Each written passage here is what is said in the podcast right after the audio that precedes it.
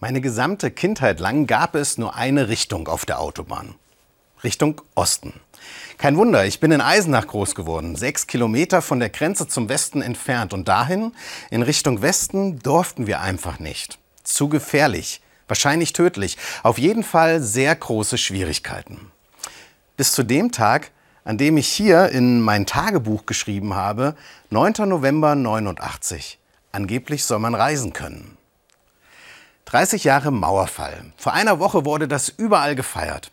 Unter Freunden haben wir in den letzten Tagen viel darüber gesprochen. Und dabei fiel es mir wieder ein. Habe ich nicht Tagebücher aus der Zeit im Keller, in einer Kiste? Und dann die Überraschung. Sie waren tatsächlich noch da. Hier, das ist das Tagebuch, das ich im November 1989 geschrieben habe.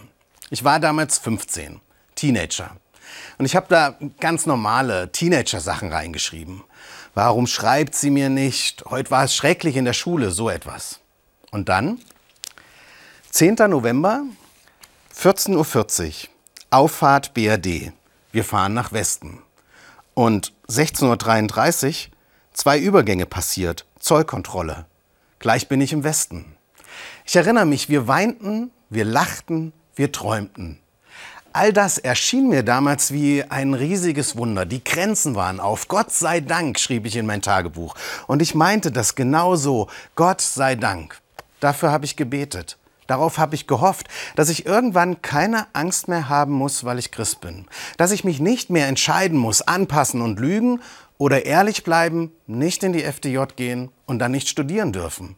Gott sei Dank, das ist vorbei. Am 10. November 1989 war ich mit meiner Familie das erste Mal im Westen. Und irgendwann am Abend schrieb ich in mein Tagebuch, waren im Aldi in Eschwege. Ich war 15 und das war das größte Wunder meines bisherigen Lebens.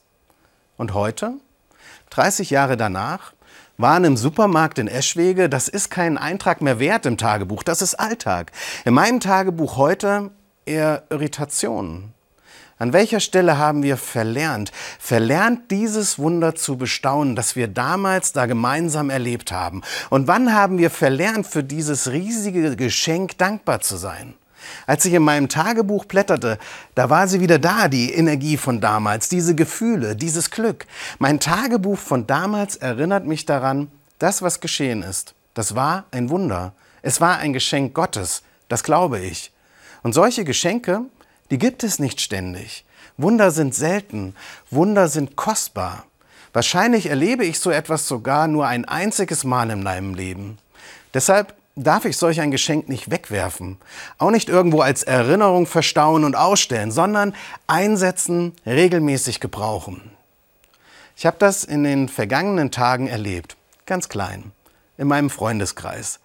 Ich habe anderen von meinem wiederentdeckten Tagebuch erzählt und davon, wie das damals war für mich. Und dann haben mir meine Freunde ihre Geschichten erzählt und wie das war für sie.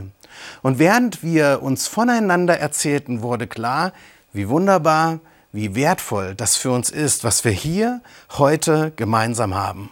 Und am Abend, da habe ich mein aktuelles Tagebuch aufgeschlagen. Fühle mich beschenkt, habe ich eingetragen.